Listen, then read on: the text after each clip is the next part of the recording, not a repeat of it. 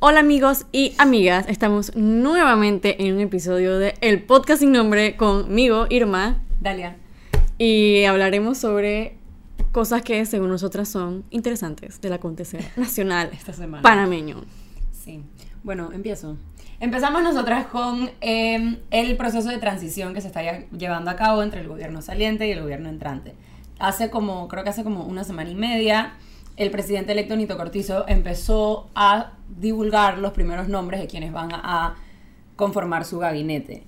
Eh, si no me equivoco, dio los nombres de siete ministros. De hecho, en el episodio pasado hablamos de eso, así que si no han escuchado el episodio pasado, pueden ir y escucharlo. Exacto, entonces con esos siete ministros empezó este proceso de transición donde se reúnen con los actuales ministros para que, sea, para que no sea como que, ah, ok, el 30 de junio estamos haciendo una cosa y llegamos el 1 de julio y no tenemos idea de cómo funciona el ministerio. Obviamente eso no es sostenible. Eh, entonces la persona que está encargada del proceso de transición por parte del gobierno de Nito Cortizo es el vicepresidente electo José Gabriel Carrizo, que también fue nombrado ministro de la presidencia. Está haciendo muchas cosas, Gaby. Sí, Tiene mucho ocupado, trabajo. Muy ocupado. Y el encargado por parte del gobierno de Varela es su contraparte, el ministro de la presidencia, Jorge González. Entonces, eh, las reuniones que se han llevado a cabo esta semana, honestamente, eh, como que por lo que yo he visto de las coberturas que he hecho han sido más, eh, bueno, les hacemos una presentación de cómo está el ministerio como por encima. Estos son los números que manejamos, estos son la cantidad de personal, estos son los proyectos que tenemos andando, etcétera. Como que el ministro actual le hace esa presentación al, al nuevo y después atienden a los medios y hablan como de cómo fue la dinámica. Y siempre dicen exactamente lo mismo. Lo mismo. Entonces, por ahora se han reunido en varios ministerios. Primero fue el Ministerio de Seguridad. Entonces, es la sede de cada ministerio.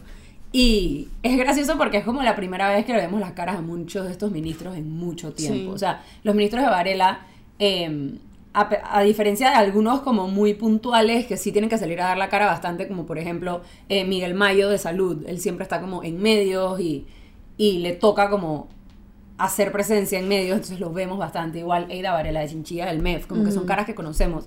Pero hay bastantes otros ministros que como que pasan un poco más desapercibidos. Y también que como han habido tantos cambios en el gabinete de Varela, Exacto. de repente tú vas a un ministerio y ves que el ministro está y piensas, pero este no era, y es como que no, ya cambió. Ya cambió por tercera vez. Exacto, hay varios ministerios Varela que han sufrido como esa metamorfosis, por decirlo así. Eh, pero bueno, por ahora se han reunido el Ministerio de Seguridad, el Ministerio de Economía y Finanzas, el Ministerio de Obras Públicas, el de Trabajo y Desarrollo Laboral y el de Comercio e Industrias. Queda pendiente, o sea, el ministerio que ya tiene ministro designado, el Ministerio de Relaciones Exteriores. Eh, no sé, siento que como que el consenso al final, o como el Ajá, el consenso al final de todas las reuniones que es parecido es que Gaby Carrizo sale diciendo como que, ah, bueno, nos encontramos con otro ministro que tiene muchas ganas de hacer una transición fluida.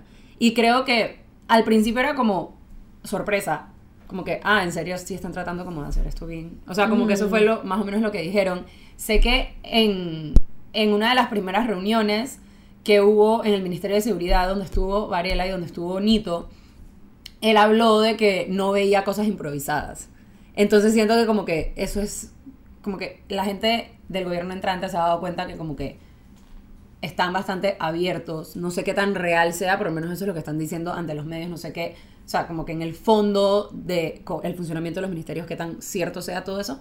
Pero por ahora como que esa es la actitud que han agarrado, como que, ah, todo se está llevando a cabo bien y va a haber muchas otras reuniones como de trabajo más adelante. Sí, todo muy pacífico, a decir verdad. Un poco aburrido, tipo, no voy a mentir. Sí. Es como que sale la reunión y siempre dicen, bueno, va a ser una transición fluida, va a ser una transición profesional y Ah, yo de ver- altura. Sí, hubo un... Pero como que al final de cada ministerio también empiezas a ver como las personalidades de estos nuevos ministros. Porque hay unos que son como mucho más como imponentes y como quieren hablar a los medios más y son como más abiertos a contestar las preguntas y hay otros que son un poquito más reservados.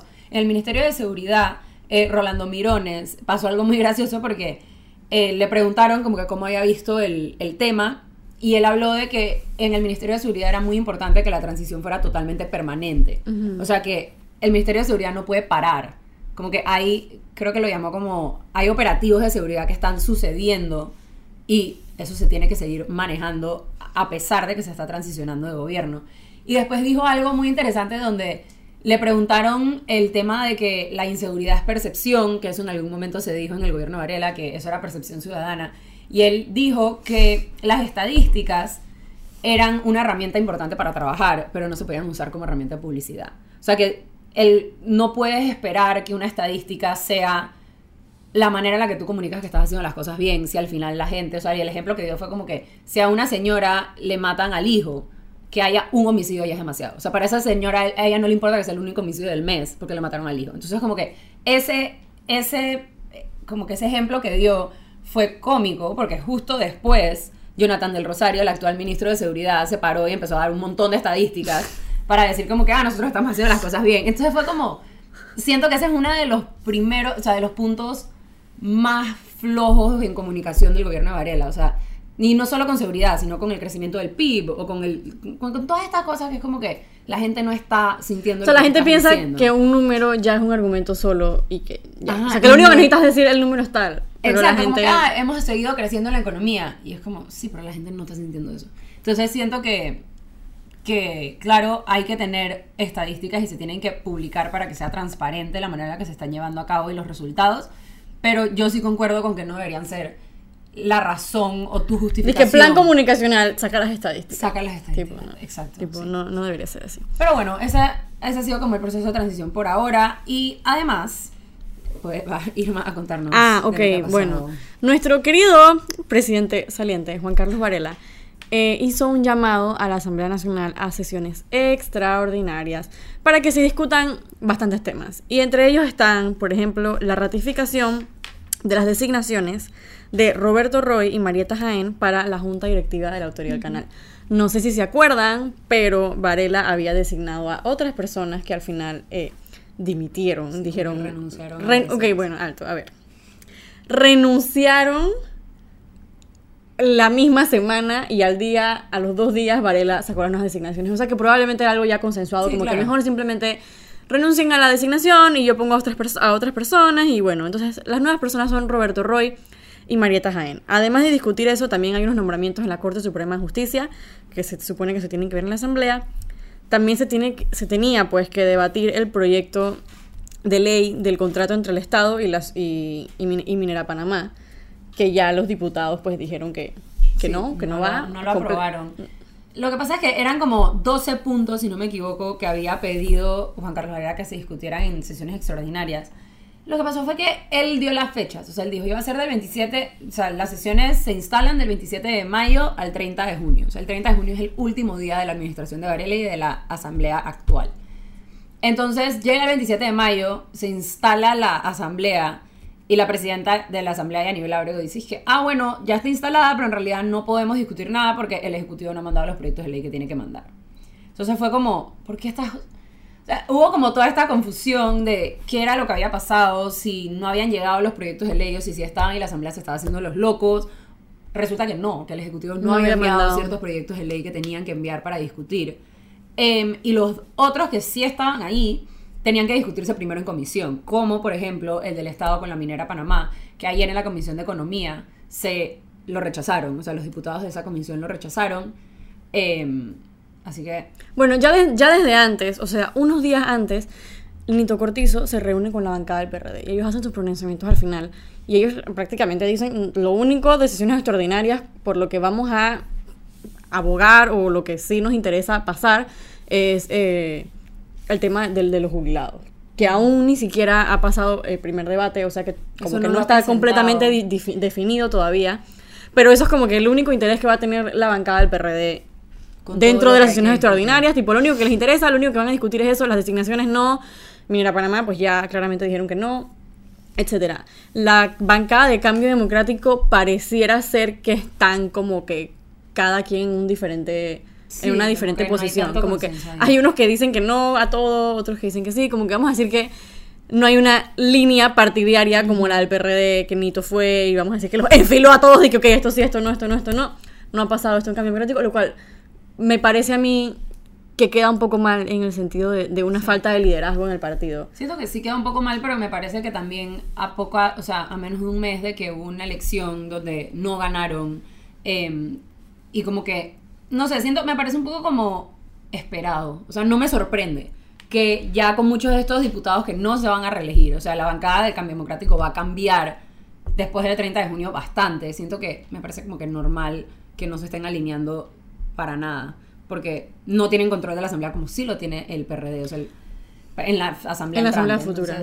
Sí. No, no sé, me parece que, que aunque ya no te vas a reelegir o ya no ganas, ya no perdiste, o sea, al igual quieres como que mantener la fortaleza del partido, pues porque si no, entonces se forma todo esto como el partido panameñista, que se ha vuelto un gran enredo y que todo el mundo te, te empieza a decir que no, que fue culpa de la cúpula, no, que la cúpula no fue, no, que fue Varela, no, que fue Blandón, que no se llevan bien, etcétera, etcétera, etcétera. Como que yo sí siento que es importante que un partido trabaje en ese fortalecimiento después de perder una elección. Claro. No, que es no, como que el momento más crítico. Pero siento que no me sorprende. Como que, que no se esté. Y bueno, ellos, ellos como que no, no se han, vamos a decir que no se han organizado, no se han alineado para tratar de, vamos a hacer, o, o que si oposición o si no va a ser oposición, pero X, pues simplemente como una organización que tú puedas decir, ok, el Partido Cambio Democrático perdió, pero mírenlos, están ahí, están organizados y el panameñismo, o sea, ya aquí que estamos aquí vamos a meter el tema del panameñismo. Después de las elecciones se formó este trepa que sube y esta gatipedia en la que se empezaron a decir de todo. Muy curioso porque antes de las elecciones el Partido Panameñista como que trataba de hacer el amague de que eran muy unidos y de que no había peleadera. Pero bueno, apenas perdieron las elecciones empezó a salir todo así como que "Bu, bu", no, que Varela no me dio plata, no, que bueno, nos dimos cuenta efectivamente que que no había como que esta gran recaudación de plata de Blandón y la gente que generalmente lo daban a Varela no le donó a Blandón. Pudimos ver como que muchas de estas cosas y el partido, mucha gente del partido empezó a exigir que los, que los directivos renunciaran. O sea, porque déjame ahí meterme un momentito. Lo que pasa es que los directivos eh, son 13 directivos. Son 13 de la junta directiva, pero en verdad son 29 directivos. Ok, no directivos. Son 13 como que presiden la junta directiva. Y de esos 13, eh, si no me equivoco, fueron 10 o 12 los que buscaron un puesto de elección popular y solo salieron 3 electos. Entonces, en realidad, no es solo como que perdió Blandón, sino que también perdió su candidato a alcalde, perdieron varios a diputados, perdieron eh, alcaldías. O sea, fue como electoralmente les fue muy mal. Fue un desastre. Fue un desastre. Ninguno de los diputados se religió.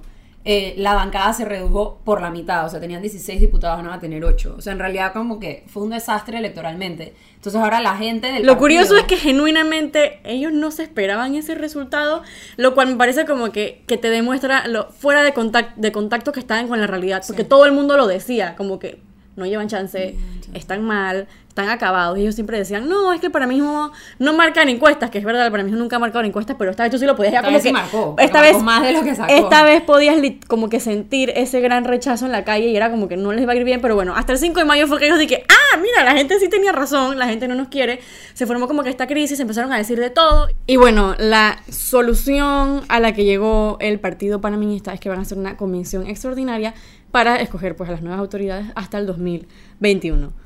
No sé qué tanto solución sea esto, porque siento que, o bueno, ya bastantes figuras como que lo han dado a entender que también van a tratar de, de estar en este, Claro. en este nuevo directorio hasta el 2021.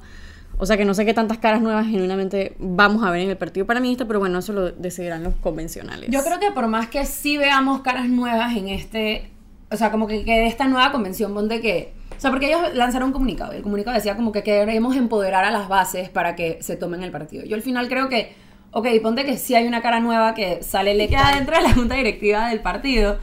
Eh, siento que en el 2021, cuando haya elecciones, van a llegar las mismas caras de siempre, que al final del día son los que tienen la plata para hacer la campaña que tienen que hacer dentro del partido Y el músculo político. y el músculo político y van a salir electos porque la elección, o sea, que tú seas presidente del partido de cara a las elecciones 2024 es lo que, o sea, es lo que de verdad te puede dar poder político o por lo menos estar del lado de los que ganaron. O sea, estar apoyado por ese que ganó. Entonces siento que esa elección va a ser como la más importante. Y capaz usen este tiempo como para recargar fuerzas. O para hacerse a un lado. Unir fuerzas. Sí, en el panameñismo. Para hacerse a un lado y como que. No sé. O sea, como que siento que el que salga en el 2021 es el que de verdad va a tener como músculo ahí. Personalmente, me parece un gran error de todos los partidos políticos. Siempre que pierden una elección, se, se vuelven un 8, se desconchinflan y empieza la peleadera, van a los medios a tirarse al agua. O sea, no entiendo por qué siempre el día después de la elección todos como que caen en este hueco Sí. en el que empiezan a atacarse en vez de decir, ok, perdimos, vamos a reunirnos, vamos a Y a ver mira- qué hacemos, pero no sé. Pero no mira sé qué hacer. curioso cómo decía la gente, eh, por ejemplo, de que, ok, a Nito le toca ganar, como que Nito va a ganar porque el PRD no va a estar fuera del poder por 15 años. Ujú. Yo no sé si el panameñismo sobrevive. O sea, está bien, las derrotas del PRD no han sido como esta, obviamente, del panameñismo. O sea, como no han tenido el peor resultado en su historia. Pero tú te imaginas que esto lo vuelva a pasar al panameñismo. O sea, como que estoy hablando un poquito de la red. Yo creo que les va a volver a pasar. Yo creo que estamos entrando en que el tripartidismo. O sea, va a ser parameñismo, cambio democrático, que diga PRD, cambio democrático, parameñismo, PRD. A menos que entre, dije, un nuevo jugador, Un nuevo jugador. político, pero mientras Sí. tanto, esto es lo que como que Es que pareciera. eso digo, o sea, y el PRD sí ser- tuvo un muy mal resultado cuando, cuando Porque fueron contra Martinelli. Y perdió Balvin Herrera. Fue un resultado así esto, como.